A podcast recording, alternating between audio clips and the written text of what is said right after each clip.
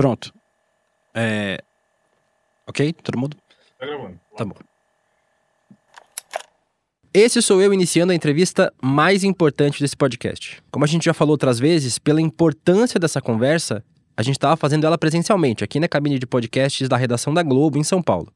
Nessa salinha gelada estávamos eu, Joana, Lucas Garbelotto, nosso técnico de som, o JP, nosso roteirista que participou remotamente lá do Rio de Janeiro, e claro, o Richarlison.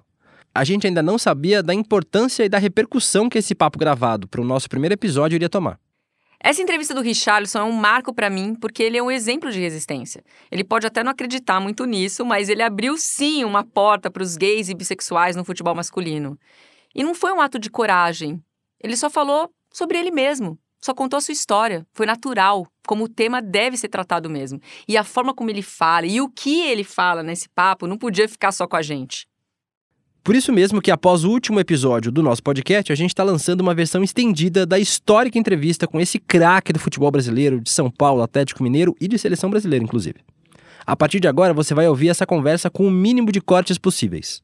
Muitos trechos você já ouviu aqui antes na série e outros você vai ouvir pela primeira vez.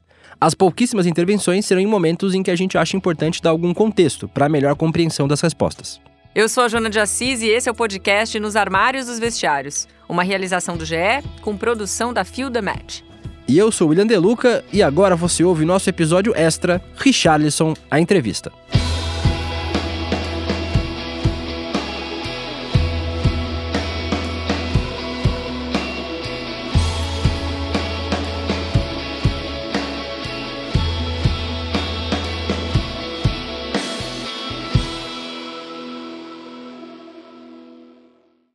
Richarlison, eu sempre usei você como exemplo em todas as conversas e entrevistas que eu dei sobre homofobia no futebol. Em toda a sua carreira você nunca falou sobre sua sexualidade. Mas ainda assim, durante toda a sua carreira, você sofreu é, é, os efeitos da homofobia no futebol. É, mesmo sem ter falado sobre o assunto, né? Nenhum jogador, nenhuma pessoa precisa se declarar sobre sua sexualidade, sua, sua identidade de gênero. Nós não somos obrigados a falar sobre isso. A nossa sexualidade é um, um tema de foro privado. E ainda assim, você foi atacado, sua carreira inteira, sofrendo esses efeitos. Eu queria saber é, como é que você lidou com isso. É, primeiro assim, é... cara, eu sempre me preocupei muito, é, acima de tudo, com a minha família. É é nítido e notório que eles sofreram muito mais do que eu, e se vocês acompanharam a grande maioria, até uma última entrevista do meu irmão, ele fala sobre essa pauta, né? Que ele sofria muito, né? Quando, quando havia esses, esse, essas coisas de perseguição por causa de um, uma situação que, igual você falou, eu nunca é, explanei de maneira nenhuma. É, mas era, era muito ruim para mim, né? Como um filho, é, estar longe da minha família, dos meus pais, e não saber como as pessoas estavam lidando com essa situação com eles. Né? Comigo foi sempre muito tranquilo. É, eu acho que eu já falei isso para Joana várias vezes, para várias pessoas que me entrevistaram.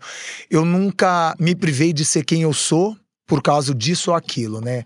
É claro que houve um momento na minha vida que foi muito mais forte a questão da declaração do Cirilo em 2007. E isso sim é, é, me deixou muito triste, porque em nenhum momento eu senti que aquilo era uma coisa normal. O irmão que o Richarlison se refere é o atacante Alexandro, artilheiro com passagens por clubes gigantes do futebol brasileiro, como Cruzeiro, Internacional, Vasco, Atlético Mineiro, Flamengo, Palmeiras, entre outros. Já o caso do Cirilo, que é citado na sequência, é o ex-dirigente do Palmeiras, José Cirilo Júnior. Já contamos esse caso outras vezes aqui no podcast, mas vale a pena repetir. Em 2007, ele participou do programa Debate Bola da TV Record e foi perguntado pelo apresentador Milton Neves se havia algum jogador homossexual no Palmeiras.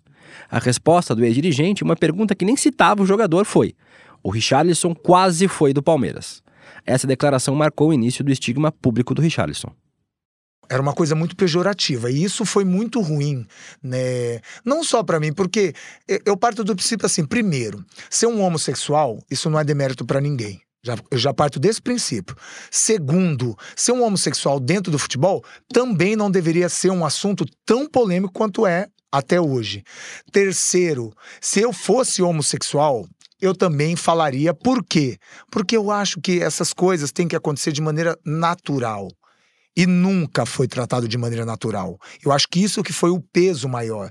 E a questão maior de, ah, será que ele é, será que ele não é? É por causa disso. Olha como que eu vim me vestido hoje. De rosa. Isso para o lado masculino é muito pesado né? Como assim? Né? O cara é jogador, o cara tá ali, dá porrada, mas o cara se veste de rosa, com, com flores, com brilho. Cara, pelo amor de Deus, a gente não pode definir alguém por causa de uma roupa, a gente não pode definir alguém por uma situação, e mesmo que fosse, e aí? Agora, assim, Chega um momento da minha vida, principalmente depois dessa declaração, porque até então nada acontecia. Eu cheguei no São Paulo em 2005, muito tranquilo, fui campeão mundial, 2006 tudo tranquilo. Quando há essa declaração do, Cirilo, aí a coisa flora. Aí a própria torcida compra uma briga que não era dela, mas como envolvia a instituição São Paulo, eles acharam que eles tinham a obrigação de me punir sem saber nem o que estava acontecendo, né? Até porque quando aconteceu, eu fui a primeira pessoa que falei assim: não, peraí. Primeiro que ele usou a palavra homossexual de forma pejorativa, né? E isso eu já achei muito feio do Cirilo. Segundo, eu não dei declaração nenhuma falando que eu era homossexual. E aí a torcida agora tá me martirizando por uma situação, por uma inverdade, vamos dizer assim, então, assim, cara, é... mas o que eu posso te dizer, e eu falei pra Joana, já falei para várias pessoas, as pessoas têm que respeitar, acima de tudo, o profissional e o ser humano. É isso que não acontece. E não é só no futebol. Você trabalha aqui, a Joana trabalha, que é heterossexual, você, né, homossexual. Vocês sabem o que vocês passam. Ela passa, você passa, a Joana com o homem por causa do machismo, você. Enfim, eu já passei por isso. Agora, sabe o que me deixava mais tranquilo? Era como os meus companheiros me respeitavam. Entendeu? Em nenhum momento eu cheguei no vestiário e alguém tomou banho longe de mim. Em nenhum momento alguém me questionou: você é viado, você é gay, você é homossexual? Não, pelo contrário. Todos sempre me respeitaram, né? Eu sempre fui aquele cara de brincar com algumas certas situações, né? Aquela época a gente não era tão fã de rede social, porque não tinha, era Orkut, aquela coisa, tá?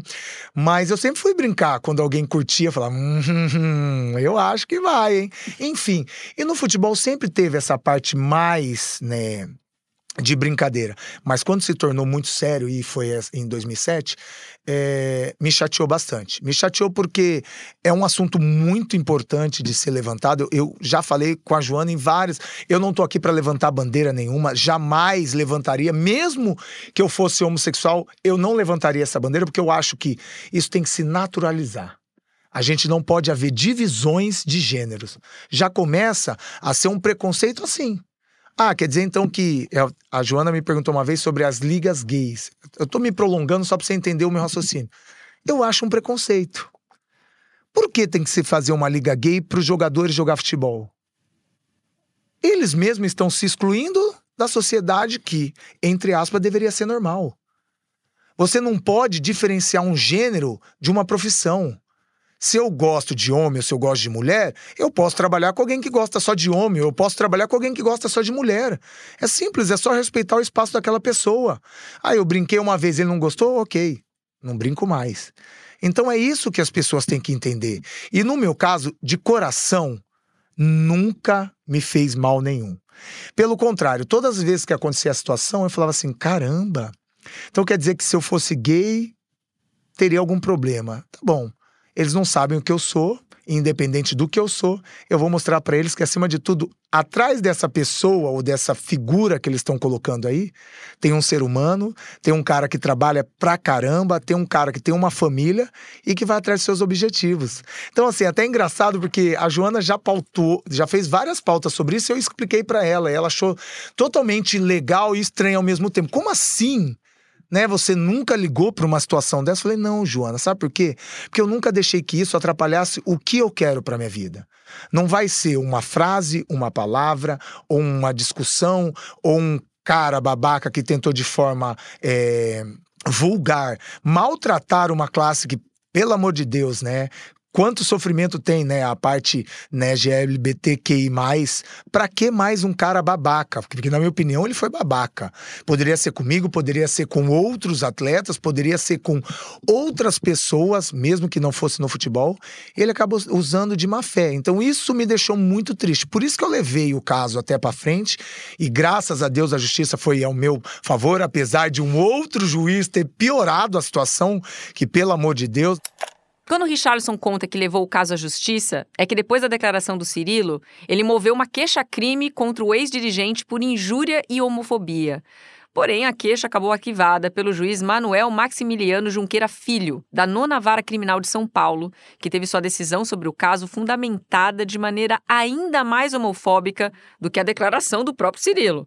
O juiz afirmou que se o Richarlison não é homossexual, ele não devia se sentir ofendido. Agora, se o Richarlison fosse de fato homossexual, segundo o juiz, ele deveria abandonar o futebol, pois para ele, abre aspas, futebol é um jogo viril, varonil e não homossexual, fecha aspas. Eu não vou, eu não vou, não vou generalizar, mas olha que ponto que nós chegamos, né? Um cara que deveria coibir a questão da homofobia, o cara foi mais homofóbico que o principal suspeito de homofobia. Né? Claro que a gente não vai generalizar que todos os, os juízes são assim, mas para você ver o nível que a gente chega, né? De um assunto tão importante que poderia ter sido decidido de forma mais sucinta e, e real e verdadeira, que era o questionamento de, de, um, de uma queixa-crime, o cara acabou fazendo mais confusão ainda. Ainda bem que ele foi destituído do cargo, perdeu tudo que ele tinha lá, porque realmente era o mínimo que ele tinha que fazer com ele. Mas no final ele se retratou, ele fez o pagamento para uma instituição que eu não queria, jamais ia querer dinheiro de um cara desse, até porque dinheiro sujo eu não quero mesmo, não é para mim. Então, assim, agora, é, só encurtando e dizendo o que você me perguntou, cara, eu nunca me senti ofendido. Eu nunca me preocupei com nenhum xingamento, eu nunca me preocupei que alguma parte pequena da torcida do São Paulo não gritava meu nome. Eu sempre fui muito eu. Eu acho que isso foi o diferencial e essa esse muito eu vem através de uma família que eu tenho, que é uma estrutura incrível, de meu pai e minha mãe nunca me questionar sobre a minha sexualidade, de meu pai e minha mãe nunca me questionar se eu tô andando com muito homem ou se eu tô andando com muita mulher, ou se eu tô desculpa o termo chulo, ou se eu tô saindo com alguma vagabunda. Não. Eles sempre priorizado o lado, priorizar o lado do ser humano, do filho, do amor, da educação, do respeito. E é isso que eu levo sempre. E isso que eu vou levar, eu vou levar sempre para minha vida. Então, assim, é, vai existir situações. Eu comentei com a Joana essa semana que a gente conversou no, no, no, no off. É, eu acho que vai demorar muito para melhorar essa questão de homofobia no futebol. É, e não é porque as pessoas têm medo, é porque a gente vive numa sociedade onde é, ser homossexual no futebol não tem espaço. Né? Isso é muito triste eu estar tá falando aqui, mas é a realidade. E aí a Joana falou assim: Eu não acredito que isso vai demorar tanto. Eu falei, Joana, infelizmente vai, porque o mundo não está preparado para ter essa discussão, entre aspas, ou essa forma de lidar com naturalidade com esse lado homossexual. Mas graças a Deus comigo, nunca me prejudicou e pelo contrário. Né? Se você pegar depois de 2007, eu fui o melhor jogador do Campeonato Brasileiro na minha posição e fui para a seleção brasileira em 2008. E aí tem um adendo que o Neto fala, né, em 2008, quando eu sou convocado. Esse sim eu tenho certeza que foi por aquilo que ele fez dentro de campo. Não foi nenhuma patotinha, não foi nenhum empresário, não foi nenhum combinadinho com a CBF. Esse foi. Então, isso é o meu maior prazer, sabe? E eu volto a te falar: se eu fosse homossexual, eu falaria. Mas, infelizmente, ele usou a palavra homossexual de forma pejorativa e isso me deixou muito triste. É muito bom ouvir você falar. E tudo isso a gente já conversou mil vezes mesmo. E aí eu queria que você falasse, porque assim, o, o Richard tem esse jeitão, e isso que ele falou é muito verdade. Ele nunca deixou de ser ele. Ele, durante toda a carreira, ele mostrava é, os recados dele. E não necessariamente falando dele só. Ele, ele, ele não queria que ninguém tivesse o direito de falar sobre alguém, qualquer pessoa, né? É, o que você pode ou não fazer. Então você fazia questão de, faz, de mandar os seus recados subliminares o tempo todo, seja com uma roupa, seja com um gesto, seja aquele dia que você estava jogando peteca, que foi logo depois da decisão. tinha até um prazer de você, você mostrar que você era maior e você ia mostrar sim que você era maior do que qualquer pauta e, e, e isso mostra até quando você foi convocado para a seleção e, e, ganhou como melhor jogador da posição aquilo te como capricorniano arretado te assim, não agora isso aqui não vai me derrubar, isso aqui me dá mais vontade de, de mostrar que essas pessoas que colocam a pauta de forma errada, elas estão completamente equivocadas. Ai, Joana, eu, até, eu, tô até, eu tô até dando risada aqui, porque, cara, eu sempre fui eu. Eu não fui, eu não fui jamais uma, uma pessoa que ligava para isso. E ao mesmo tempo, não era prazer, mas eu queria mostrar para essas pessoas, falar assim: caramba, será que vocês não estão entendendo que a situação maior não é a questão do gênero, da sexualidade, sei lá, racial, enfim. Vocês têm que entender que tem um profissional, tem um ser humano, tem um, uma pessoa que tem uma família. Será que isso não é tão mais importante? Então, por isso que eu sempre fui eu. Eu sempre gostei de jogar peteca, eu sempre gostei de usar roupa colorida, eu sempre gostei de usar brilho, eu sempre gostei. Cara, isso para mim não ia mudar, independente de se fosse o Papa Francisco, sei lá, quem fosse, é uma entidade autoridade maior aí que falasse alguma coisa a respeito, como hoje a gente vive, né, com, infelizmente, né, vou até mudar de assunto para não entrar numa polêmica, mas é essa, é, é, nunca eu ia deixar de ser eu, mas não era somente um recado, não era isso que eu queria fazer, até porque quem sou eu para dar recado? Eu sou um mero mortal num, enfim, num mundo gigantesco. Mas eu queria mostrar para as pessoas que independente do que elas falassem, eu ia viver minha vida. Eu ia estar fazendo aquilo que me desse prazer né? Estar com minha família, brincando de peteca, jogando vôlei, colocar uma braque rosa no vôlei. Cara, é, é incrível como as pessoas conseguem é, extrair coisas tão normais para o lado negativo e acabar é, é, colocando a pauta ainda mais pejorativa para uma coisa que tem que ser naturalizada. É impressionante. Eu lembro o dia que eu fui colocar, que eu fui jogar o vôlei, que eu coloquei a braque rosa para jogar. Pelo amor de Deus choveu reportagem, mas eles não queriam saber do, do que eu tava, tinha parado de jogar futebol para jogar vôlei. Eles queriam uhum. falar por que, que eu tava usando a braque rosa. Achei um absurdo. E tanto é que eu não dei entrevista naquele dia. Falei, eu não vou falar sobre essa pauta, eu não sou obrigado, tem coisas muito mais importantes para eu falar do que a braque rosa que eu coloquei. Então quer dizer que se eu colocasse uma braque preta, normal, não teria entrevista. Mas como foi a braque rosa, né? Braque, para quem não sabe, é um negócio que usa na mão para jogar vôlei, né? É, muita gente usa para defender, enfim. Eu usei uma rosa logo na minha estreia. Enfim, não é prazer, né? Eu acho que tem que deixar bem claro que é eu estava sendo eu, eu estava fazendo aquilo que me dava prazer, mas não para dar recado para ninguém, mas não para ser soberbo no sentido de ah não, vocês têm que me aturar, eu, eu enfim, é, eu era eu e aí essa pauta que vinha sempre depois acontecia naturalmente, né? Porque teve essa questão que a Joana falou, houve essa pauta e na outra semana eu estava jogando peteca.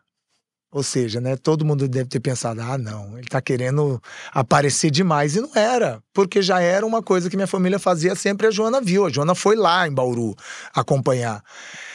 Mas eu fico muito triste, cara. Eu fico muito chateado com essa questão da homofobia, principalmente no futebol. Isso me deixa muito triste, porque é, eu sinto que existem pessoas que vivem de forma retraída, reclusa, porque não podem ser elas, né? A gente comentou uma coisa semana passada com a Joana, que ela disse que as coisas só aconteceram de forma benéfica comigo porque eu era um grande jogador. Né? Eu fui um grande jogador e a minha história por si se fala. Não tô querendo me gabar aqui, pelo amor de Deus. Mas existem pessoas que não têm essa continuidade na, na carreira e elas, psicologicamente, elas têm problemas seríssimos, porque elas não conseguem ser elas e, de certa forma, em alguns lugares as portas se fecham, porque elas são homossexuais, às vezes não declarada, mas tem peculiaridades de formas que aparentemente possam ser homossexuais.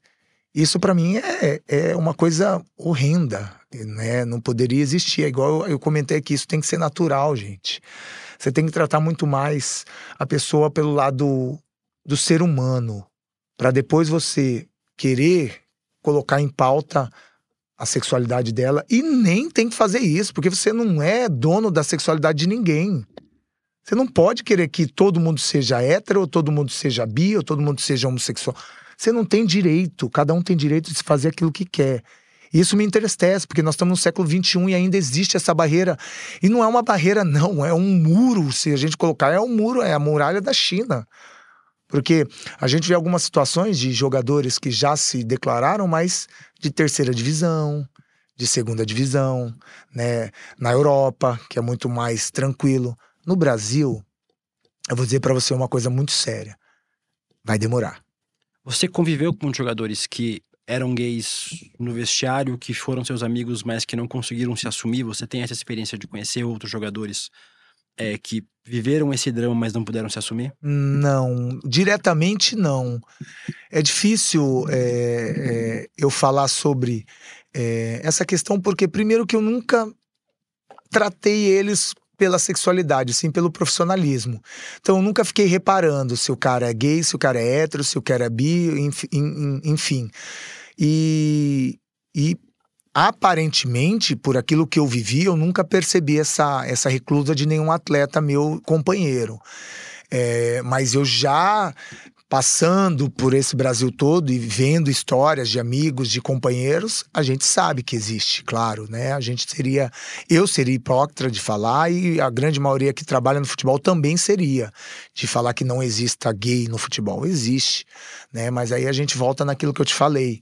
É a dificuldade desses caras, principalmente de talvez não ser um grande atleta, um grande profissional no futebol e saber que se ele falar, a porta vai fechar absurda, não vai ter meia porta, vai fechar mesmo, né? Porque ainda existe esse lado, principalmente que é, eu acho tão pobre dos clubes, né, de ficarem na mão, né, dessas torcidas organizadas, que são quase sempre quem comanda nessa questão da homofobia. Não estou falando de forma generalizada, pelo amor de Deus, né? A gente teve uma situação agora no jogo, né, no clássico, né, do Corinthians e São Paulo, que graças a Deus, pelo menos agora a juizada está, né, tomando conta da situação para o jogo. Vamos esperar porque é isso, e tem que ser mais, tem que punir o clube, tem que punir, pegar mesmo, ficar com uma câmera mesmo só para isso lá no clube, pra lá no, no, no estádio, para pegar quem é e ter mesmo, se a punição é três anos de cadeia no mínimo, se eu não me engano, é, tem que punir esse cara, tem que fazer ele ficar um ano fora do estádio,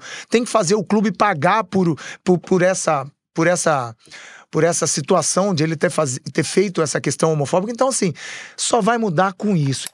O clássico citado foi Corinthians e São Paulo na sétima rodada do Campeonato Brasileiro. Nesse jogo, que aconteceu no dia 22 de maio de 2022, três dias antes da gravação dessa entrevista, inclusive, cantos homofóbicos vindos da torcida do Corinthians puderam ser ouvidos. O árbitro Wilton Pereira Sampaio relatou na súmula a homofobia vinda da torcida do Corinthians. O clube chegou a ser denunciado no STJD, mas nenhuma punição foi dada ao clube. E mesmo assim, há um, um um círculo que ainda é intransponível. Né? A gente vê muito pouco e uma coisa que eu acho muito importante. Né? Eu não estou falando isso porque hoje eu sou ex-jogador, mas o, os próprios jogadores têm que se posicionar melhor sobre a situação. Não é essa questão só de vestir a camisa com as cores do arco-íris. É quando haver essa situação que houve no clássico, é sair de campo. Peraí. Se a torcida não tá respeitando o meu companheiro que é adversário, um ser humano, peraí, então eu não vou voltar a jogar. Só assim, talvez, que comece as pessoas a respeitar. Porque senão vai continuar. E vai continuar por muitos e muitos anos. E a gente vai ficar comentando, debatendo, fazendo podcast, fazendo entrevista. É, é, debatendo uma situação de um atleta que, infelizmente, não tem condições de, de se assumir porque ele joga num clube menor e não vai mudar. Então, assim, é, é, repetindo né, e entrando naquilo que você me perguntou, eu nunca senti essa situação dentro da onde eu trabalhei. Mas eu tenho é, amigos, né? Amigos eu não posso dizer amigos, mas tenho ex-companheiros ou companheiros de profissão que realmente é, tiveram momentos difíceis na sua carreira por querer ser aquela pessoa que ele queria ser, mas era reprimido pelos seus clubes e até pela sua torcida. É, Richarlison, você estava falando agora justamente desse, dessa questão dos jogadores não poderem se assumir porque vão ter as portas fechadas, mas você mesmo teve portas fechadas, né? E falando da torcida, eu lembro que na sua apresentação no Guarani, você teve a torcida do Guarani protestando contra a sua contratação e você mesmo, quando o São Paulo não quis renovar o seu contrato, eu lembro que você foi especulado em diversos clubes e na mesma hora vinham os torcedores reclamar nas redes, vinha dirigente falar na mídia né, que era contra a sua contratação. Enfim, você também sofreu com essa questão das portas serem fechadas, mesmo não sendo é, homossexual, né? Então, como é que você se sentiu quando você sofreu isso e pelo motivo que você sofreu? E você lembra alguma das falas dos dirigentes? No próprio Palmeiras, inclusive, só para complementar, quando o Richardson foi cogitado de jogar no Palmeiras, eles levaram uma faixa para frente do estádio dizendo homofobia veste verde. Só, só para lembrar. Então, ó, primeiro, essa situação do Guarani há uma, há uma controvérsia, porque é, a gente não sabe ao certo se realmente foram torcedores do Guarani ou se foram torcedores da Ponte Preta para tumultuar a contratação, né? Até se questionou isso, né? Ninguém conseguiu é, desvendar esse mistério e, e, mesmo que fosse, né? Mesmo que tenha sido os, os torcedores do Guarani, em nenhum momento eu me senti pressionado por isso, né? Eu sei do que eu posso ser como profissional e depois os próprios talvez torcedores que fizeram essa, esse tumulto, foram lá me aplaudi-lo, porque eu fiz um, um, bom campeonato, não foi um campeonato excelente, mas eu pude fazer bons jogos e principalmente fui um dos destaques do Guarani naquele ano. É, sobre esse questionamento, na verdade, na verdade, ele nunca chegou até mim, essas coisas, sabe? É, eu não sei se meu empresário ele me, ele me blindou de algumas situações, principalmente de dirigentes que possam ter falado, ou de algum presidente de algum clube que tenha mencionado, mas depois voltou atrás e falou que era muito mais forte o que a torcida ou um dirigente, enfim. Não chegou. Até porque se chegasse até mim, eu iria falar, então não quero mais, muito obrigado. É onde as pessoas não se sintam bem com a minha presença, eu também não vou me sentir bem estar ali naquele lugar. Só que não chegou, infelizmente, porque poderia ter chego. Né? Aí seria uma pergunta até para o meu empresário, e, e aí você vê como que as coisas são. Até meu empresário, se aconteceu, cara, para ele deve ter sido super natural, porque ele sabia qual seria a minha reação. Então ele nem trouxe para mim, porque ele falou assim: ah, se eu levar para ele, ele vai falar o quê? Não, então muito obrigado, valeu, time de tal, fulano de tal. Aqui meu atleta também não quer mais estar, mesmo que vocês voltem atrás e falem que quer contratar ele, porque ele sabia que essa seria a minha decisão, né? Então, assim, naquela questão do Guarani voltando, cara, torcida, é, é um negócio complicadíssimo. Né? Eu passei pelo São Paulo, né? E, e se você pegar é, minhas redes sociais, cara, o que eu recebo de carinho de torcedor São Paulino é absurdo, né? Então, assim, eu não consigo é, entender esses questionamentos de algum, alguns grupos de torcedores, né? Talvez por não gostar da minha pessoa e aí atrelar a minha pessoa ou meu trabalho a um gênero para logo não, não, contratar mesmo, não ter essa contratação, ou se realmente eles fazem isso porque é prazer para eles é, discriminar uma situação. Então, eu não posso fazer nada. O que eu posso te falar é que realmente não houve. É, não, na verdade, houve, né, que você trouxe relatos, né, de possíveis dirigentes e presidentes que falaram sobre essa questão, que questionaram a minha contratação pela minha possível sexualidade, mas que não chegaram até mim. É, a gente sempre fala, Richardson, que é, o futebol é esse espaço de um masculino construído, né? Que é um espaço onde as pessoas vão para exercer esse espaço do, do macho agressivo, do, do, do macho violento e tal. E quem foge desse estereótipo, eu vou. E, e, assim, eu sempre uso você como exemplo de novo. E uso o Caio Ribeiro também como exemplo.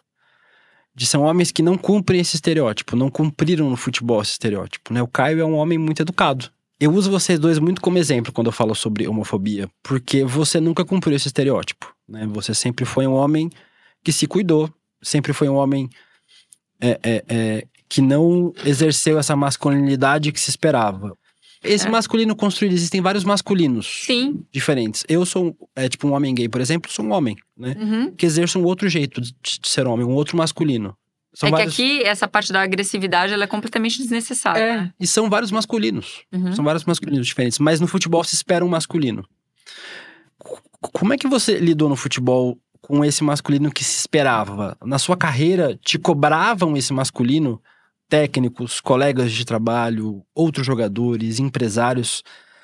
E como é que você vê essa cobrança durante esse seu tempo durante o futebol?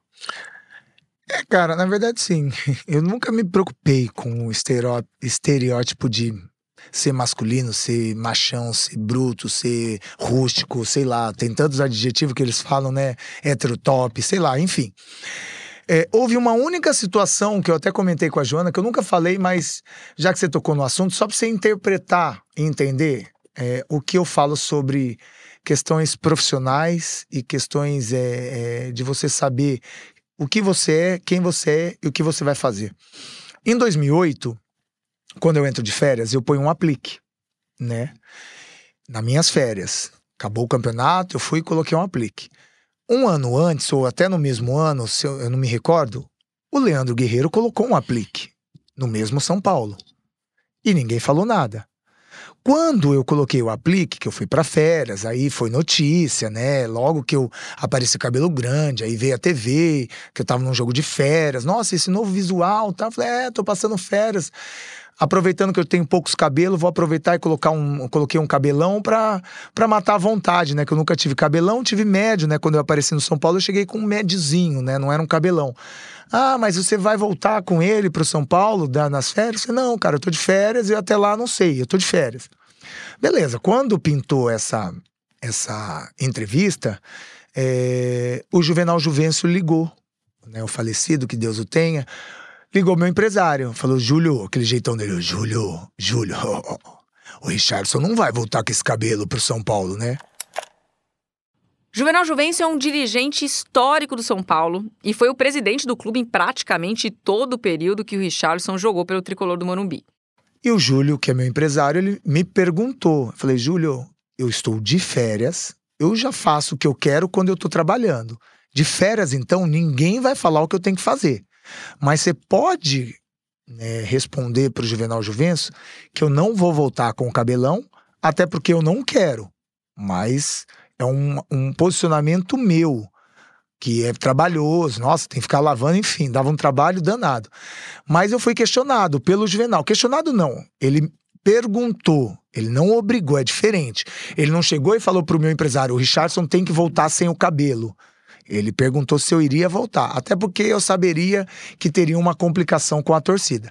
Agora a gente volta naquilo que você perguntou o Leandro Guerreiro, que era tido como macho, alfa, como que é que você falou? Rústico, machão, tóxico. tóxico. Não, tóxico não, Ele pelo não, amor não, de Deus. ele Não. não, não, é isso. Não. Ele não, ele Mas não. o comportamento dele como um macho, alfa, aquela coisa de, do, do heterossexual, de se vestir normal, como os héteros gostam, pá, colocou o cabelão e tava tudo bem. É o Leandro, até o nome dele, Leandro Guerreiro. Leandro, um beijo no coração, você sabe que eu te amo de paixão, você é meu irmãozão.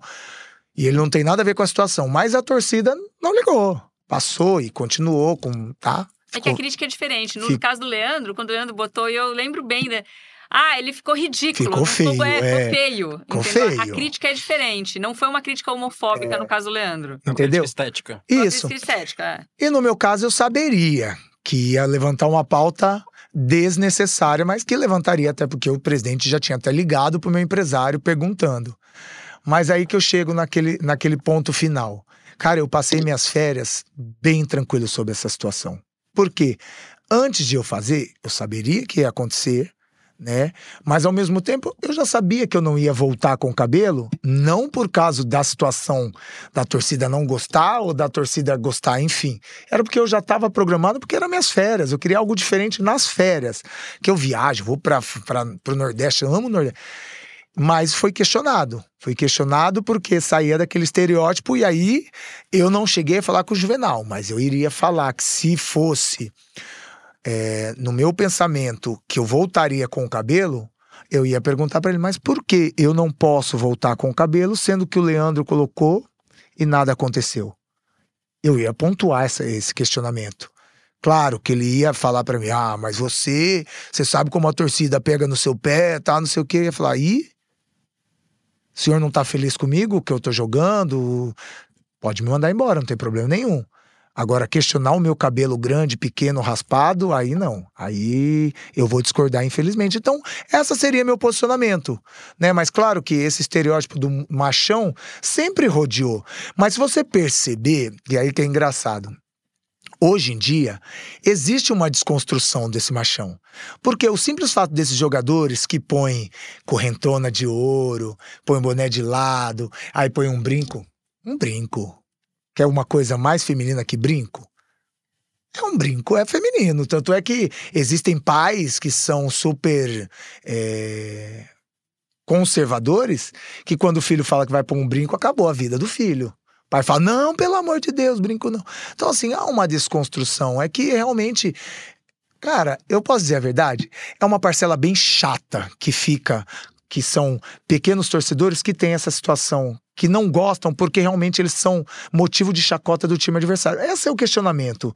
Não é nem pela questão da homossexualidade ou não. É porque viram chacota da torcida adversária. Ai, fulano de tal, você viu? Ah, tá de rosa. Ah, mas é do São Paulo. Ah, fulano de tal tá de brinco. Ah, mas joga no São Paulo. Então, essa questão dessa chatice que é da torcida adversária querer zoar com a torcida que é maior do que o preconceito. Você pode ter certeza disso. Aqui ninguém pegou por esse lado.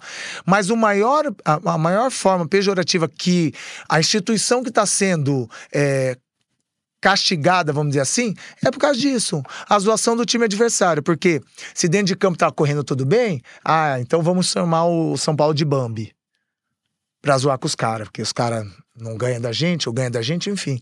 Então é chato pra caramba esses caras, porque eles e, eu, e, tem uma outra coisa que eu acho super importante falar: é a, é a desconstrução do machista. Sabe por quê? Um cara desse, você deve saber muito mais do que eu, ele é machista porque ele queria ser diferente, mas ele não consegue. Porque às vezes o vínculo de amizade dele é muito mais importante do que a pessoa que ele quer ser. Eu conheço muita pessoa que é assim, ah, mas o meu vínculo é só tem hétero, então não dá pra eu dar aquela desviada de colocar uma camisa rosa que os caras vão me zoar. E aí eu vou querer pegar uma gatinha ali, o cara fala, ah, você vai ficar com aquele cara de camisa rosa? Então tem essa questão. Muitas vezes é a pressão que eles mesmos são, né, é, tem dentro da, do, do círculo deles que fazem com que eles ficam muito mais reprimidos. Eu tenho uma, uma pergunta, até voltando. Você teve uma passagem espetacular, né? Você teve entre 2005 e, e, esse período São Paulo e Atlético, você ganhou os maiores títulos que poderia ganhar dentro do futebol brasileiro. Você foi tricampeão brasileiro. Consecutivo. Consecutivo. E eu estava lá, porque eu era setorista do São Paulo nessa época. Então, assim, você não tinha o que falar, né? Então, realmente, a sua carreira dentro de campo era irretocável. Então, era difícil pegar no seu pé. Você não dava motivo nenhum.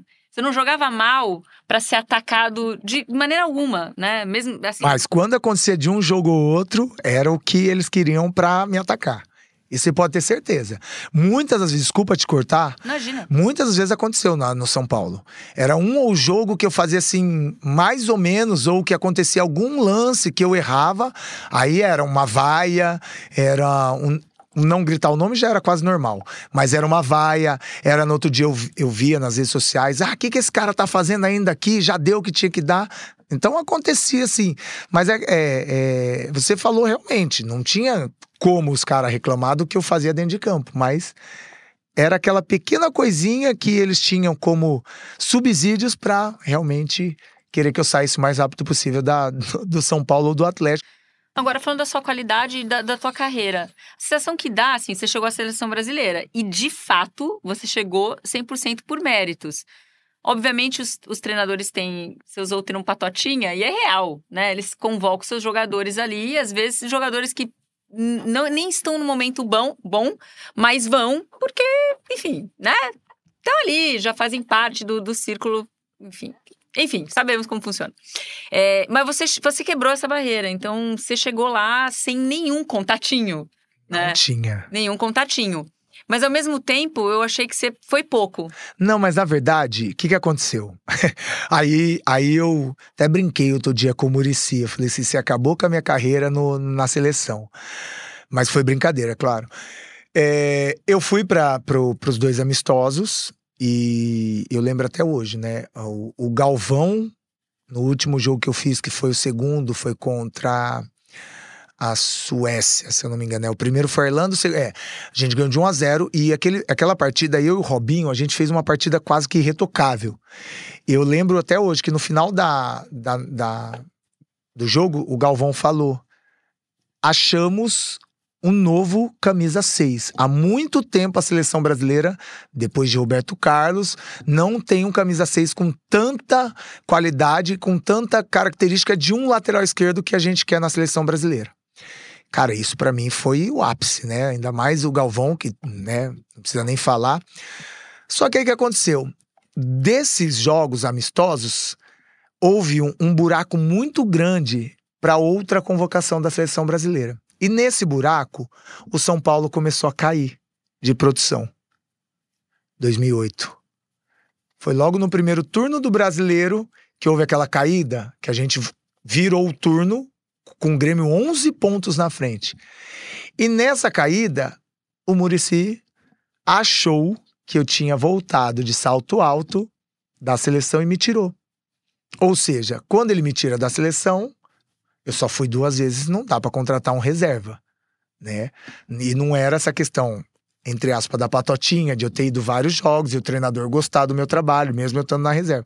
Então não foi esse questionamento que você pontuou, foi realmente porque o Murici me tirou, eu fui para reserva, e na outra convocação foi até engraçado, porque não tinha lateral esquerdo jogando bem. E eles contrataram Michel Bastos, que jogava na segunda linha do Lyon, para fazer a lateral esquerda. Porque não tinha jogador lateral esquerdo no momento jogando bem. E então foi por causa disso. Fiquei até meio chateado com o Murici, porque a gente poderia ter meio que contornado essa situação, porque consequentemente eu voltaria a ser convocado, porque o Dunga mesmo já tinha falado para mim, né, que eu fiz dois belíssimos jogos, isso tinha me dado uma confiança absurda, mas aí eu volto naquilo que eu falei. Eu sou muito, muito, muito, acredito muito em Deus, e eu sei que era só dois jogos que eu tinha que fazer pela seleção, porque era aquilo que ele queria. Eu tenho a sensação assim, vamos ver se você concorda. É, eu já escutei, eu como mulher cobrindo futebol, que em comparação com um repórter homem, eu estava sempre correndo na ladeira e ele no flat. Então eu, a gente ia chegar no mesmo lugar, mas para mim era muito mais difícil. Eu tinha que mostrar mais serviço, tinha que mostrar que conhecia mais, enfim, era tudo mais complicado. É, trazendo isso para o universo e, e, e, você é um jogador bom, dois jogadores bons, você sentia subindo na ladeira também? Com certeza. Eu todo dia tinha que mostrar algo diferente. Todo dia. E isso, isso eu sempre falei. É, o Richardson, o erro do Richardson era peso menos 5. O erro de um outro jogador qualquer que não, não estivesse dentro de uma polêmica era zero. Ah, errou um jogo. O meu era menos 5. Meu peso era absurdo. O dia que eu errava um lance, que, que acontecia um gol, que era quase impossível, mas aconteceu. É, era menos 5 né? Aí aquela parte avassaladora, né? Que era pequena, mas era avassaladora, é a hora que eles atacavam, meu, parecia a matilha de lobo, assim. E eles vinham mesmo, ah, esse cara aí já deu, não sei o quê, pô, tá vendo aí, ó, não tem mais comprometimento, já, lá, lá, lá, aquela ladainha. Mas era, era, e eu sabia disso. Tanto é que é, eu nunca fui um craque de bola. Eu nunca fui um jogador que, tecnicamente, era incrível. Então eu sempre fui um cara que eu fui inteligente saber o que eu poderia fazer para sempre estar tá à frente dos demais, né? E aí todo mundo brincava, né? E a Joana pegou essa época. Eu entrava de férias, uma semana, na outra semana eu já estava treinando. Porque eu sabia que a competitividade no São Paulo no próximo ano ia ser grande.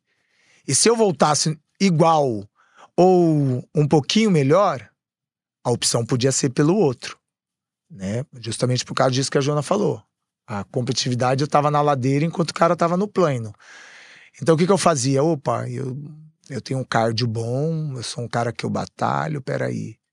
Ah, vou chegar voando na pré-temporada. A hora que os caras assustarem, eu já fiz cinco jogos e aí não tem mais como tirar.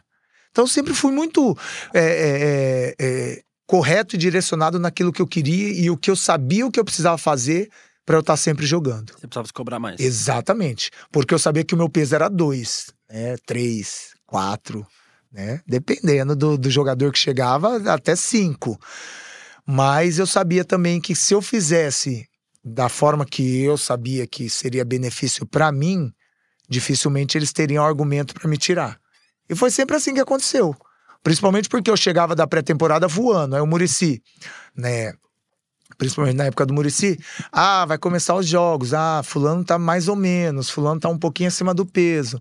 Ah, põe o Richard que o Richard tá voando.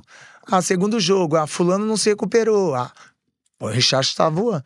A hora que eles, todo mundo estava em forma, que estava todo mundo coeso, eu já tinha seis, sete jogos, feito bons jogos, e aí não tinha como mais tirar. Sempre você aparece muito na mídia, a mídia sempre teve muito presente, divulgando, né? Você, o que você falou, você botou aplique na mesma, aplique não, né? Mas é, você botou o cabelo na mesma hora, tinha repórter lá para te perguntar, fazer matéria e tudo. É, e aí a gente eu, eu sei, a gente já pesquisou e tem diversas capas de jornal e manchetes com duplo sentido, assim, né, querendo fazer brincadeirinha machista e homofóbica, né, com as suas atuações ou com as suas falas. E então, assim, como é que você vê que a mídia, é, qual foi a importância da mídia, né, a influência da mídia nessa perseguição que você sofreu durante a sua carreira? Cara, tem dois pesos, né? É, eu costumo dizer que se por mais que era uma chateação é, essa, esse questionamento da mídia, é, eu estava em alta, né? Era benefício ou não, mas eu estava aparecendo. Né? Claro que queria, eu acabei de falar, eu queria muito mais aparecer por aquilo que eu produzia dentro de campo do que por essas manchetes, mas era quase que é, impossível isso acontecer, porque talvez o que o Richard fazia dentro de campo não dava tanta notícia como uma foto minha que. Cara, tem um meme meu que eu desacreditei. Que é uma foto minha que eu tô, fui buscar a bola no meio das árvores lá do São Paulo. E eu voltei, claro, eu tinha que agachar. E eu voltei agachado. Teve um repórter que tirou, um repórter não, um fotógrafo tirou essa foto e não sei de onde saiu e virou um meme absurdo. Tipo, eu de quatro, assim, realmente de quatro, saindo com a bola na mão assim, e olhando assim, porque eu tava saindo do local que era meio cheio de folha. Cara, eu achei um absurdo aquela brincadeira, muito de mau gosto. Porque ele pegou uma situação da onde eu tava fazendo, entre aspas, um favor pro São Paulo, né? De pegar a bola lá, normal, como qualquer outro jogador faria, e o cara usou de maldade. Então, assim, muitas das vezes as pautas eram maldosas. Muitas não, todas eram. É, porque eles queriam saber de algo que não era e não tinha. Só que eles ficavam putos. Ah, peraí. Esse cara de novo, mas ele tá lá na balada com o Serginho e ele quer dizer que ele não é homossexual. Ah, então peraí. Ah, o Richard deu uma risada meio espalhafatosa. Vamos tirar essa foto para mostrar que a alegria que ele tá é diferente. Ah, o Richard saiu no shopping, mas ele tá com uma camiseta toda cheia de lantejola. Peraí, esse cara não é homossexual? Peraí, vamos colocar essa foto aí para ver qual vai ser a reação. Essa foto que ele menciona, que ele está buscando a bola no treino do São Paulo, foi uma matéria publicada no GE com título, subtítulo e legenda, tudo cheio de duplo sentido homofóbico. A gente contou essa história mais a fundo lá no sexto episódio, O Elefante na Redação, quando a gente abordou a homofobia na imprensa esportiva. Então eu sei, hoje muito mais por eu, porque eu tô desse lado, eu sei que o que vende muito mais é aquilo que dá notícia, né? Infelizmente, né? Às vezes de forma chata chata e, e de forma que a pessoa que está sendo a vítima, ela não tem controle sobre isso, e muitas vezes eu não tinha, até um certo ponto que foi que eu falei, que eu parei de dar entrevista porque a pauta era mesma sempre priorizando essas questões. Então, cara, é... realmente. Só que aí eu volto pro outro lado. Se talvez tivesse, não tivesse essas pautas, será que meu nome era tão falado assim? Então tem esse lado também. Não que eu gosto disso, não é isso que eu tô querendo dizer, né? Mas sem querer a mídia me alavancou também para o meu nome ser um, um ícone de alguma coisa que as pessoas criaram, né? De um, é, de um assunto que eu volto a falar, a gente está aqui é, de uma coisa muito leve, mas é muito importante esse assunto, é muito sério. A gente, eu não tô brincando, né? Eu tô falando de mim, tô falando da minha pessoa, sobre aquilo que eu vivi. Mas o assunto é muito sério e a gente tem que tratar ele muito sério, né? Mas que queira ou não queira, para minha vida eu levei de forma leve, enquanto eu pude. Depois eu tive um grau moderado e eu cheguei até o ápice de falar não, não quero mais, não é mais engraçado essas pautas. Não, li, não vou lidar mais com uma coisa que é normal, sendo que não é. Porque aí já começou a saturar. Não tem mais graça essa brincadeira. Até porque eu cheguei a namorar mulheres. Então imagina essas pautas que eu com uma namorada. Não é legal isso, né? Em Minas mesmo, em Belo Horizonte, eu namorei. Namorei, namorei bastante, namorei quase três anos. Então, quase toda a minha, a minha vida em, em, em Belo Horizonte foi namorando. Tinha algumas coisas que eram absurdas, mas eu sempre fui muito tranquilo, porque Primeiro que ela sabia quem eu era, com quem que ela convivia. E segundo que eu sempre fui muito tranquilo sobre a minha sexualidade. É, até levando o começo da entrevista, o... é engraçado, mas você já deve ter ouvido isso várias vezes, né? O próprio William falou que usou você como exemplo. Então, assim, mesmo sem você levantar nenhuma bandeira. Eu gosto, não tem problema nenhum. Então, é isso que eu queria saber. É estranho para você não, ser não. ícone, ícone senão eu LGBT? paro. Não, senão eu paro. pelo contrário. É que eu falei, eu não quero levantar bandeira nenhuma. Porque eu não acho que isso seja a forma mais correta. Isso é um particular meu. Mas eu sempre vou defender aquilo que eu acho que é normal. E, e ser homossexual para mim é super normal. Né? E por isso que quando a pessoa fala, eu recebo direto, não é só de você não, nas minhas redes sociais. Cara, é incrível ver você com seu estilo agora no Globo Esporte, é incrível ver você no seu estilo no esporte espetacular, com a roupa rosa, com seu jeito, com seu tênis todo colorido. Cara, eu acho incrível que eu esteja ajudando essas pessoas. Eu, para mim, eu, e eu faço de, olha como que é engraçado, eu faço de forma natural. Eu não tô fazendo porque eu tô defendendo essa, essa bandeira ou eu tô defendendo aquela. É natural. Hoje o Andreoli olhou para mim e falou assim: Cara, seu tênis é show. E eu tô com um tênis que é preto, rosa e branco. Ele falou assim: Vou parar de vir com pretinho, porque senão você tá me humilhando. Então, assim, esses questionamentos, para mim, soam de forma super natural, mas ao mesmo tempo eu fico muito feliz de estar ajudando pessoas que, infelizmente, devem sofrer tanto né? Seja no seu trabalho, seja na sua casa, seja com seus amigos. Então, assim, é o que você falou. É engraçado, mas ao mesmo tempo eu levanto essa bandeira sem levantar. E eu tô aqui pra levantar sem levantar, porque eu acho que tem que naturalizar isso. Chega, chega disso, gente, pelo amor de Deus, século 21. Entendeu? Não sei se vocês entenderam o meu questionamento. É essa divisão que eu acho que tem que parar. Não tem que ter divisão, tem que estar todo mundo junto. E outra coisa, se eu gosto de homem, se eu gosto de mulher, eu acho que acima de tudo eu tenho que respeitar cada um. Na minha profissão, por exemplo, nós estamos aqui com dois héteros, né? Um homossexual e eu que sou bissexual. Eu posso falar sem problema nenhum, não tem problema nenhum. Eu já me relacionei com homem, já me relacionei com mulher. Já me relacionei. Mas eu não quero esse estereótipo pra mim. Só que aí eu falo hoje aqui, se vocês lançarem aí, daqui a pouco vai estar estampado a notícia. Richardson é bissexual. Por quê? Porque é o que vai dar a notícia. E, mas eu não quero esse, este, esse, este estereótipo pra mim. Cara, eu sou normal, eu tenho vontades e desejos. Eu já namorei homem, já namorei mulher. Cara, mas e aí? E aí a gente vai fazer o quê? Nada. Vai, vai pintar uma manchete aonde ah, Richardson fala num podcast que ele é bissexual. Legal. Aí vai chover de reportagens e o que o mais importante, que é a pauta, não vai mudar. Que é a questão da homofobia. Você me entende porque eu acho que é desnecessário, às vezes, você eh, se rotular sobre seu gênero? Porque quando eu vou cumprimentar alguém, eu não vou falar assim, ah, prazer, Richardson, bissexual. E por que que um homossexual tem que se cumprimentar desse jeito? Eu nunca vi um hétero chegar pra mim e falar assim: Oi, sou Ivan, heterossexual. Cara, chega disso, é ridículo. É ridículo isso, cara. Tem uma coisa muito mais importante, que é a questão de gente morrendo. O Brasil é o país que mais mata homossexuais. E a gente tá aqui lidando, ah, estamos falando de futebol, ok. Mas futebol é um, um negocinho pequenininho. Quanta gente sofre em casa, que é muito mais importante. Quanta gente tem repulsa dos próprios pais. Sabe? Então, assim, é- eu fico muito triste, cara, de estar de tá participando de uma pauta dessa e saber que daqui não vou poder ajudar ninguém, praticamente. Porque não parte de mim. Eu sou uma pessoa que eu sou muito bem resolvida. Ah, Richardson, mas a sua fala pode ajudar? Não vai ajudar. Quem é Richardson, pelo amor de Deus? Sou um mero cidadão comum que teve uma história bacana no futebol, mas eu não vou poder mover a montanha para que acabe esses crimes, acabe a homofobia no futebol. É muita coisa maior do que a gente para ser resolvida, do que única e exclusivamente eu falar sobre a minha sexualidade. É isso que a gente tem que entender. E aí, é o que eu te falei, volta a falar.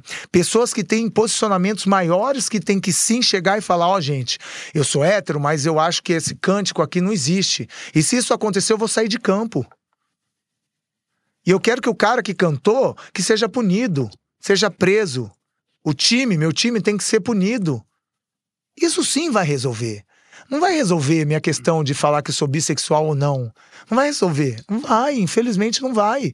Eu vim aqui porque eu acho que é importante eu ressaltar algumas coisas, pontuar sobre a minha carreira, o que foi, o que aconteceu, o que deixou de acontecer, como eu levei. Mas não vai mudar.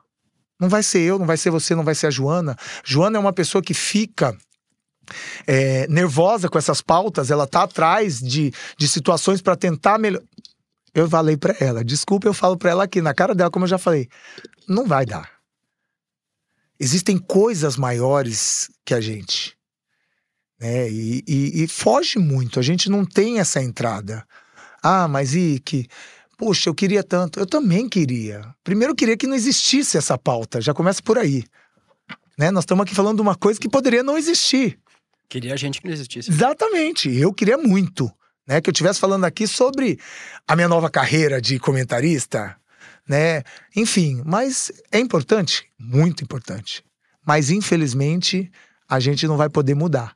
A gente vai poder alertar ou ajudar um aqui ou ali, ali, tá? Mas é muito maior do que a gente. Eu ouso discordar de você de dizer que o que você faz não é importante. Isso que você falou agora foi muito importante e é muito corajoso. A sua última fala foi muito corajosa. E ela serve pelo exemplo, né? Acho que atletas como você, elas servem pelo exemplo, né? Elas, elas, é, é, elas servem de exemplo para outras pessoas, para outros jovens atletas, inclusive, que vão ouvir esse podcast e vão olhar para você e falar: é, é, esse é um cara correto. Esse é um cara que, independente da sexualidade dele, foi um atleta correto. Outros atletas gays, bissexuais, heterossexuais, vão olhar para um atleta como você e vão falar: esse é um cara que eu posso me espelhar. E que. Porque não existe, né? Para além não da tem. sexualidade dele, né? Outros atletas gays, bissexuais jovens vão olhar para você e vão falar: olha, esse cara que é igual a mim e que não existe hoje por aí, é um cara que eu posso me espelhar. Então eu vou ousar discordar de você nesse universo que a gente não existe hoje nesse país. Que a gente tem um cara na Austrália, um cara na Inglaterra, um cara nos Estados Unidos. Três caras. Três caras no planeta Terra vão olhar para você e falar, ó, tipo, aquele cara ali é um cara que eu quero me espelhar. Porque além de tudo, eles têm a sorte de ter um cara que não é um cara que não é um cara canalha, que não é um cara bandido, que não é um cara escroto, que é um cara que teve uma carreira genial dentro de campo. Linda. Linda. E que é um cara que eles vão poder espelhar. Então, eu tô falando isso bem emocionado, tá? Eu notei. É, é, é, tipo, eles têm a sorte de ter um cara que, além de, de, tipo, de tudo isso, eles vão ter a sorte de ter um cara que nem você para olhar e espelhar. Então, eu tô, eu tô, eu tô, eu tô. Não, cara, eu entendo, cara. que, que legal. É legal isso. Assim, tipo, eu discordo, discordo Não, muito sim, de você eu- em relação a que isso. eu entendo Você- o seu você- ponto de vista. O que eu tô querendo dizer é o seguinte: é que, principalmente para essas pessoas que você acabou de falar, esses jovens atletas que talvez é, é, sofram é, algum tipo de, de, de repulsa, sei lá, psicológica, de não poder ser quem ele é. Vou até aqui deixar um recadinho, vamos dizer assim. Quem sou eu para deixar recado para alguém? Mas eu vou. primeiro, tem que ser sempre você. Você não pode mudar por outra pessoa. Primeiro de tudo. Segundo, é, sempre faça aquilo que você se propõe com maestria. Porque aí você vai ser muito mais é, feliz porque você está fazendo aquilo que você gosta ou que aquilo que você se propôs a fazer, mas da sua maneira, do seu jeito e de forma brilhante. E depois, é, saiba que atrás de qualquer gênero que você seja, ou que qualquer sexualidade que você se destine a ser, você é um ser humano de defeitos, qualidades, com uma família, enfim, com tudo que, que nós seres humanos estamos. Então, assim, é, é muito importante falar para essas pessoas que não se sintam diferente. Eu acho que é o ponto mais importante para o começo. Não se sintam diferente. Seja você e se sinta igual. Até porque do outro lado, aquele que te julga ou aquele que te pressiona, ele é igual a você. A única diferença talvez seja a sua questão sexual. Né? Claro que a gente está falando de um assunto que é tão amplo, mais resumidamente. Então, assim, é... não se sinta diferente. Eu acho que isso é o mais importante para que você alcance aquilo que você queira. Né? Eu brinco sempre com os meus amigos, que eu tenho muitos amigos, né, que hoje a gente é muito mais próximo depois do futebol, que quando eu tô jogando vôlei e eu faço outras coisas, eles me mandam mensagem que isso em tá deitando, não sei o que, não sei o que lá. Caramba, gostei desse estilo hoje. Falei, uai, sempre fui estiloso. Não sei o que você tá falando hoje. Não é de agora. É, enfim, não sei se você entendeu. Eu entendo também o seu ponto de vista, do seu questionamento de falar que foi super importante o que eu falei. Mas eu acho que você é, não entendeu, talvez, o meu posicionamento de falar que não é tão importante, porque eu sou muito pequeno perto do que é esse assunto. A É isso que gente eu quis dizer. entendeu, mas aí eu, eu vou te falar, eu tô aqui assim feliz que você falou isso. Você nunca tinha falado Não, abertamente Até porque todo mundo me perguntava errado. As pessoas perguntavam se Se você eu era era gay. homossexual, E exatamente. a pergunta certa não era essa. Não, E a gente nem te perguntou, na verdade. sim. Sim. Mas porque, cara, é, quando você se quando vocês me questionam sobre o assunto é, e eu me propus a vir fazer aqui o podcast e eu conversei com a Joana sobre as possibilidades, né, do que seriam as pautas. é, uma das pautas eram essa, né, de poxa, de novo eu vou falar sobre a minha sexualidade. Mas ao mesmo tempo, é, hoje eu me vejo num outro patamar de ser humano. É, é, não vou dizer que a Joana me convenceu, mas. Então eu te convenci, então é isso. Na verdade, Anota aí, JP. Eu convenci. na verdade, é, por, to, por tantas pessoas falarem que é importante esse meu posicionamento, eu resolvi me posicionar dessa forma. Se era isso que faltava, ok, pronto. Não falta mais. Entendeu? E agora eu quero ver se vai realmente melhorar. Porque esse é meu questionamento. Porque eu não queria ser pautado numa melhora por causa da minha sexualidade, de eu ser bissexual. Eu queria que as pessoas me vissem como espelho por tudo aquilo que eu conquistei dentro do meu trabalho. Entendeu? É essa a minha maior preocupação, porque foi isso que eu fui desde que eu me vi como atleta. Eu nunca coloquei a minha sexualidade na frente do meu trabalho e nunca faria isso, né? E eu não tô falando isso agora porque eu parei de jogar, porque muita gente vai ser tão maldosa e falar, ah, ele falou agora porque ele já não joga mais. Não. Eu nunca falei porque não era minha prioridade. Como não era hoje, mas hoje eu me senti um pouco mais à vontade de falar. Porque já que vocês estão dizendo que isso vai ser muito importante pro decorrer da situação, né, que seja, porque realmente é, eu volto a falar, a homofobia mata e mata muito. Não é só no futebol, é no Brasil todo. Nós somos o país que mais mata homossexuais, né? Tem mais números de mortes de homossexuais. E é triste. Suicídio de homossexuais. Nem também. fala, né? Isso é um questionamento muito grave. E que eu possa, né? Igual vou falar, gente. Se preocupe muito mais com você, não com o seu gênero, não com a sua sexualidade. Seja você, não se sinta diferente. Você não é diferente. Você é igual a todo mundo. Você apenas tem uma, um posicionamento sexual diferente. E isso ninguém tem nada a ver com você. Isso ninguém tem que te. E se alguém te acusar, você fala, e aí, mano? Qual é? Por que, que você tá preocupado com a minha vida? Tô te fazendo mal? Eu te cantei? Não. Então vai para aquele lugar. Você tem que se posicionar. Rick, agora eu queria te perguntar uma coisa. É, eu entendo quando você fala que uma andorinha só não faz verão, né? Quando você fala, eu sou muito pequeno, eu discordo porque eu acho que não é muito pequeno, eu acho que é grande pra caralho, eu acho que tem uma. Falei um palavrão, mas tudo bem. É, é, é uma representatividade que não existe. Então, a primeira coisa que eu queria saber de você é, a partir de agora, assim, que você falou abertamente sobre isso, vai é, vai ter uma representatividade, brilhou uma estrela dentro, uma luz dentro do futebol que não Histórico. existia. E é um momento histórico. Você tem noção? Às vezes eu acho que você não, não, não ligou o, o, o quanto isso é histórico. Mas falando sério, assim, você tem noção da representatividade do que você acabou de fazer? Não. Pois é. É, é histórico, não existe. Infelizmente, então, né? Porque é tão natural pra mim. É o primeiro atleta de seleção brasileira. Exatamente. Aí eu te pergunto uma outra coisa. Você fala assim, em, várias, em vários momentos desse bate-papo nosso. Tem que ser normal, tem que ser natural. Ninguém se apresenta realmente. Olha, aqui é a Joana de Assis, eu sou hétero, sou casada, tenho um filho, oi. Realmente, eu concordo com você. É, Tem que ser naturalizado. Mas isso também passa, infelizmente, quando um jogador se assume, ele está se naturalizando. Porque é falar abertamente. Não é levantar uma bandeira, é tratar com naturalidade não chegamos ali, ali ainda, né? Então, quando você fala assim, Joana, vai demorar pra caramba para um jogador que tá atuando falar.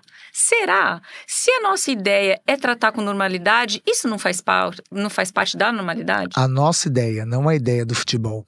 É muito diferente. Nós estamos muito longe do, do futebol, Joana. Nós somos bem pequenininhos, ou quase nada.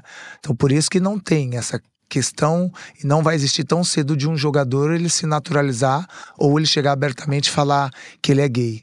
Até porque ele sabe que ele não terá espaço em nenhum clube, né? É, as portas vão se fechar.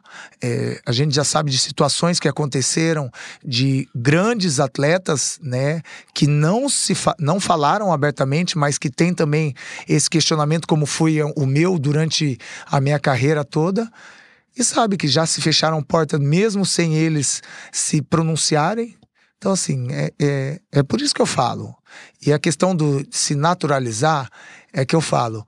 Enquanto a sexualidade da pessoa for mais importante do que ela produz dentro do seu trabalho, vai continuar do mesmo jeito.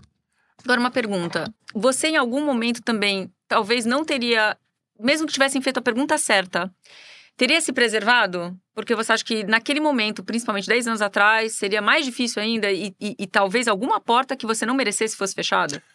A porta com certeza poderia ser fechada, mas é, é o que eu te falei. Talvez naquele momento eu não dava tanta importância a isso. Não era o a coisa mais importante para mim era falar sobre a minha sexualidade. Porque aí eu estaria indo contra tant os tantos não que eu falei de, de entrevistas que eu deixei de dar. Eu estaria indo contra. Ah, então quer dizer que você fala não, mas agora você falou que você é bissexual? Do nada?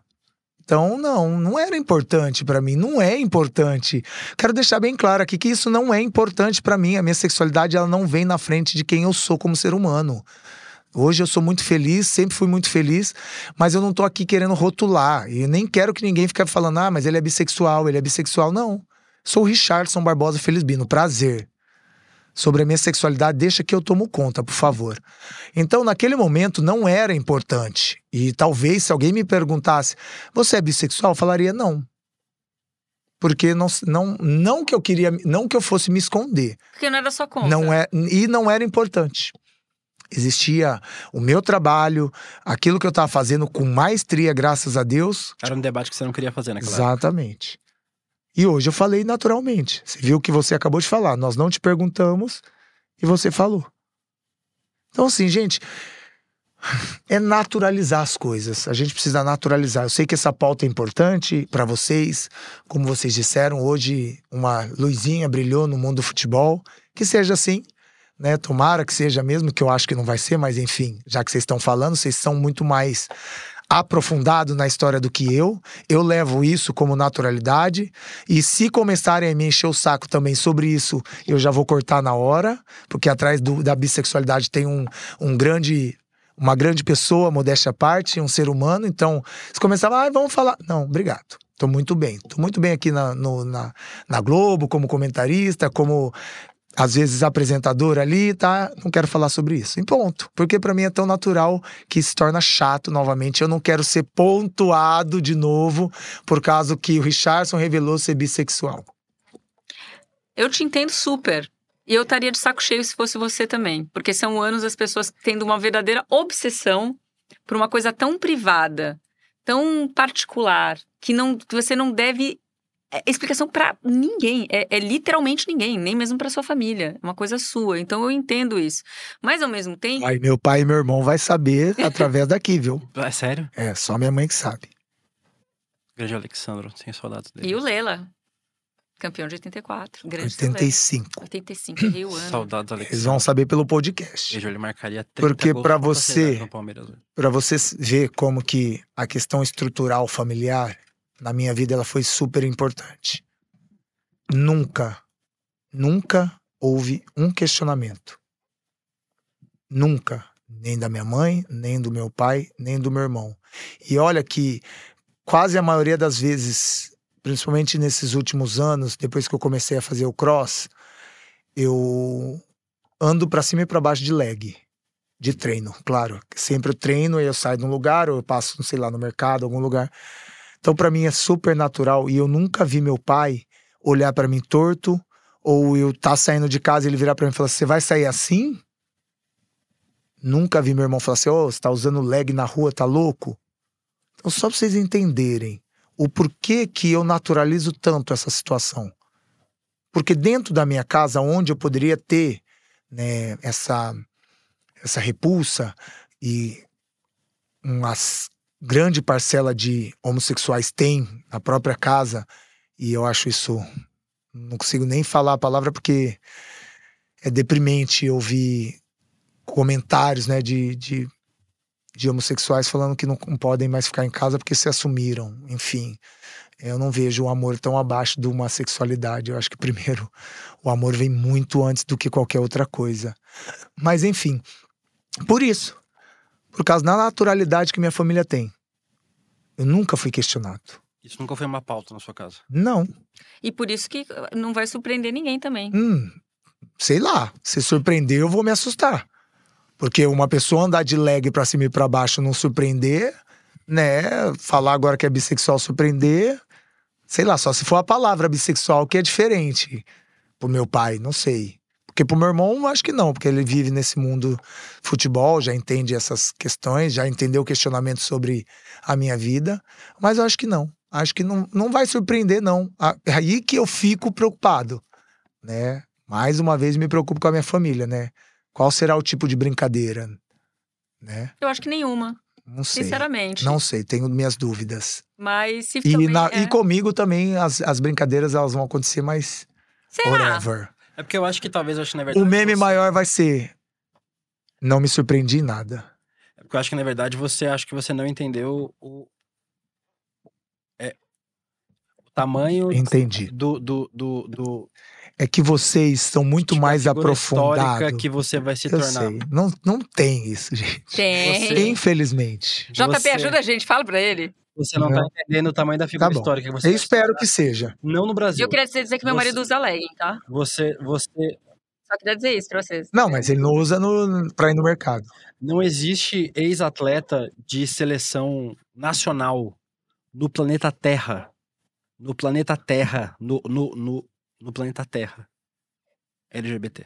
Porque, na verdade, nunca tiveram uma ficção tão grande por um assunto em outra pessoa. Mas, Mas o fato é, ninguém mas falou. como não tem, É. Ah, esse alguém é você. tudo bem. Ah, que- seja, que no seja bom para as próximas pessoas e que seja pro- produtivo e, acima de tudo, que abra a porta para essas pessoas que sofram esses tipos de, de repulsa dentro do seu trabalho e que eles possam, acima de tudo, igual eu falei, que eles possam ser naturais, que eles não levem isso acima de qualquer outra coisa, que realmente isso possa ser a segunda, a terceira, a quarta opção deles de, de, de, de pressão, e sim que eles possam ser eles mesmos e possam atrás da felicidade deles. E que não seja mesmo assunto no futuro, Rick. E que a gente supere a homofobia no futebol e também na sociedade. O caminho é longo, a gente sabe, mesmo que a gente tenha buscado avançar essa pauta aqui na nossa série. Sabe, Joana, eu me emocionei mais uma vez ouvindo o Richarlison. É, eu queria agradecer ele novamente pelo papo que a gente teve e ele fez muita diferença sim, Richarlison, saiba disso. Um papo sincero, aberto e que ajudou a entender um pouco a cabeça dessa pessoa tão importante no futebol brasileiro e também agora para a comunidade LGBTQIA+. A gente se escuta por aí, pessoal. Tchau! O Nos Armários dos Vestiários é um podcast GE produzido pela Fio Match. É apresentado por mim, Joana de Assis, e por William de Luca. A direção de conteúdo é minha e do Bruno Maia, que também é o diretor-geral do projeto. A produção executiva é da Milena Godolfin. A coordenação de produção é minha, da Milena e do Rafael Barros. A gerência de conteúdo é do Bruno Redel. Nossos roteiristas e pesquisadores são o João Pedro Castro e o Carlos Guilherme Vogel. A chefia de pesquisa é da Joana de Assis, numa equipe que inclui ainda, além de mim, do JP e do Vogel, Oscar Neto, Felipe Mondego e a Luísa Lourenço. As gravações, mixagens e identidade sonora são do Alexandre Griva, do Melhor do Mundo Studios. A responsável pelos workflows e processos é a Vivi Alexandrino. A equipe do GE contou com a produção de Denise Bonfim, Lucas Garbelotto e Pedro Suaide. A coordenação de podcasts é do Rafael Barros, a análise de produto é do William de Abreu e da Letícia Nunes, e a gerência de conteúdo é de André Amaral. A gerência de podcasts é do Fábio Silveira.